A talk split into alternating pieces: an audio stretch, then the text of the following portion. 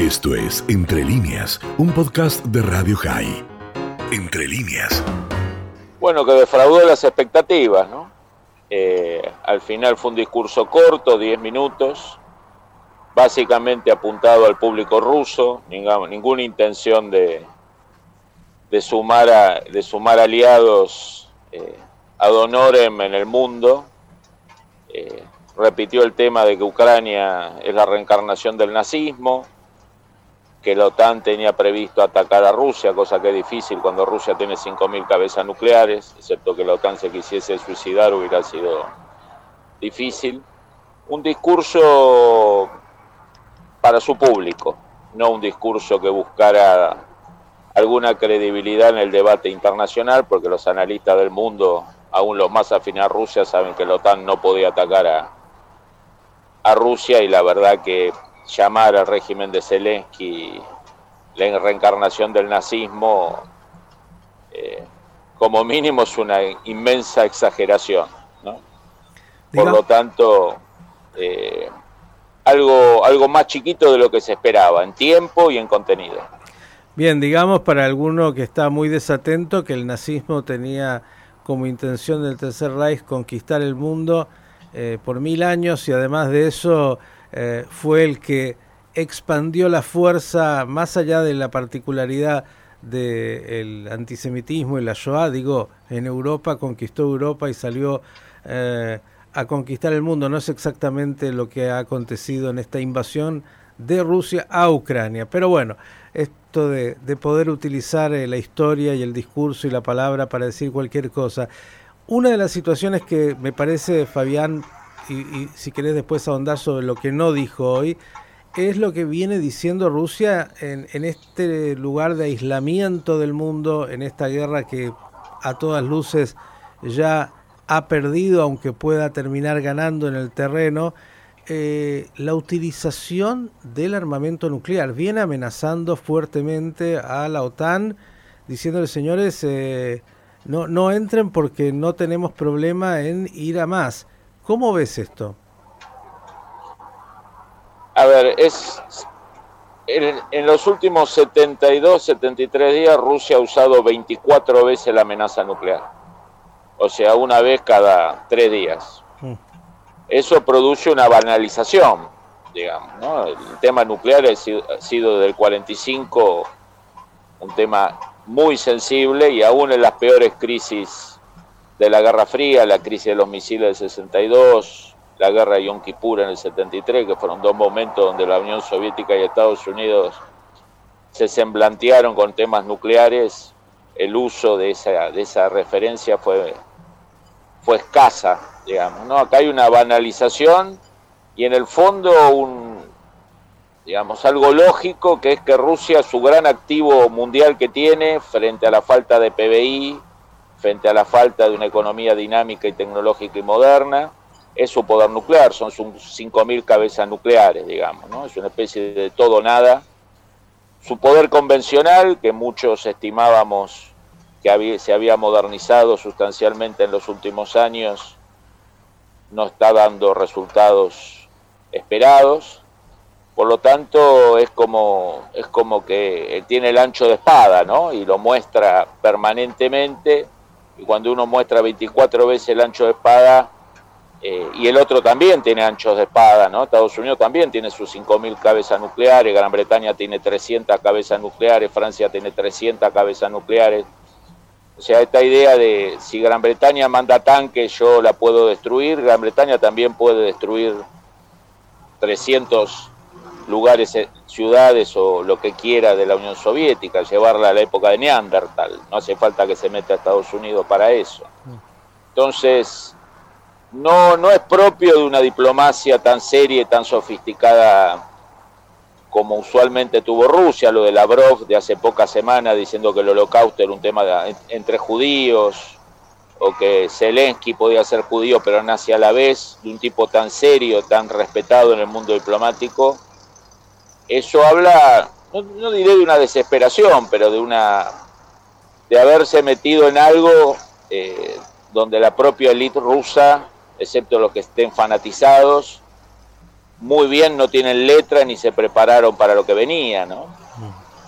Y en ese contexto, Fabián, de, de banalizar el poderío nuclear, porque el que amenaza mucho es porque finalmente está o desesperado o, o no lo va a usar, por lo menos esperemos que no, no llegue a ese nivel de, de desesperación. Por otro lado, en el escenario militar, lo poco que se va conociendo, no solo que Rusia no logra objetivos y no solo que, bueno, eh, realiza crímenes de guerra, sino que está teniendo costos militares no menores, ¿no? Barcos importantes, eh, una situación que, eh, digamos, parecería no le es tan fácil en lo militar e incluso Ucrania recibiendo de los aliados de la OTAN de manera casi abierta equipamiento para poder confrontar con Rusia. ¿Cómo estás viendo el terreno de la batalla, por llamarlo así, el terreno de la guerra misma? A ver, había dos cosas que se descartaban antes de la guerra, si había guerra. Uno, que el Mar Negro iba a ser un, lago ruso, sin ningún desafío, donde la Marina rusa se iba a desplazar y atacar tierra ucraniana sin mayor dificultad. Segundo, que la zona este de Ucrania tenía que caer sí o sí, todo lo que faltaba de la zona de Donbass o zonas cercanas a Crimea iban a caer en los primeros días o semanas por, una cuestión de, cercanía geográfica y de facilidad geográfica, pues son grandes llanuras. El otro elemento que se descartaba era que no iba a poder volar un solo avión ni un solo helicóptero ucraniano porque va a haber una supremacía aérea total y el ejército ucraniano se iba a tener que manejar con una lógica partisana de pequeñas unidades, armas livianas bueno, casi a 80 días de la guerra tenemos la Fuerza Aérea Ucraniana operando, de manera modesta, pero operando. El otro día dos aviones Sukhoi 27 atacaron la isla de Snake, que estaba en manos de, de Rusia. Los drones ucranianos operan las 24 horas del día, de todos los tamaños de todos los gustos. Helicópteros ucranianos se ven operando ampliamente y se ve cada vez más el uso de artillería pesada, de tanques, digamos, de guerra convencional eh, ucraniana, con lo cual eh, todos los manuales se rompieron, digamos, ¿no? No, no hay supremacía aérea total, no hay control total del Mar Negro, de hecho se han perdido la, nave insignia del Mar Negro y otra hay una duda de qué ha pasado con uno de los destructores hace pocos días. Eh, y el ejército ucraniano tiene la capacidad de, montar piezas de artillería pesada, filmarlas, coordinar drones con artillería. Ucrania ha montado en los últimos ocho años una, una estructura muy inteligente. Yo creo que el gran error de Rusia y de Putin fue no invadir toda Ucrania en el 2014, digamos. Eh, esos ocho años Ucrania y la OTAN lo utilizaron para montar algo algo muy importante, que es una capacidad de defensa que combina lo asimétrico y crecientemente a medida que van llegando armamentos, lo simétrico, digamos, lucha de tanque con tanque, de artillería con artillería, que en el mundo de la defensa hace, dos hace tres meses o cuatro meses nadie te hubiera dicho que Rusia lo podía, eh, que Ucrania lo podía enfrentar. Pero bueno, y de hecho no cayó ni Mariupol. Todos esperábamos que Mariupol fuera, fuera al menos la frutilla de un postre chiquito con respecto al postre inicial que se quería comer Rusia, y todavía tenemos los videos del batallón Azov eh, diciendo que están y que están, están peleando, digamos, con lo cual una situación muy complicada. La verdad que Rusia se ha metido en un brete en un lamentable brete porque era un país que tenía todas las condiciones para pivotear entre Estados Unidos y China, mm. sacar un poco del mejor postor, seguir viviendo de exportarle gas a los chinos y a los europeos.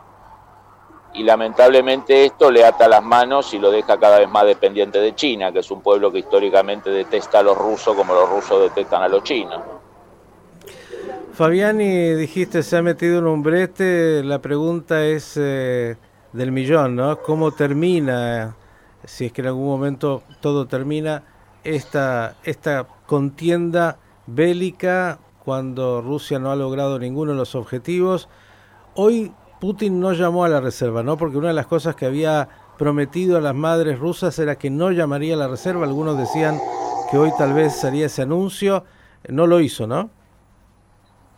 No, yo creo que, a ver, hay una, una imagen en Occidente de una Rusia que pierde 28 millones de personas y sigue peleando, digamos, es la Segunda Guerra Mundial, Stalin.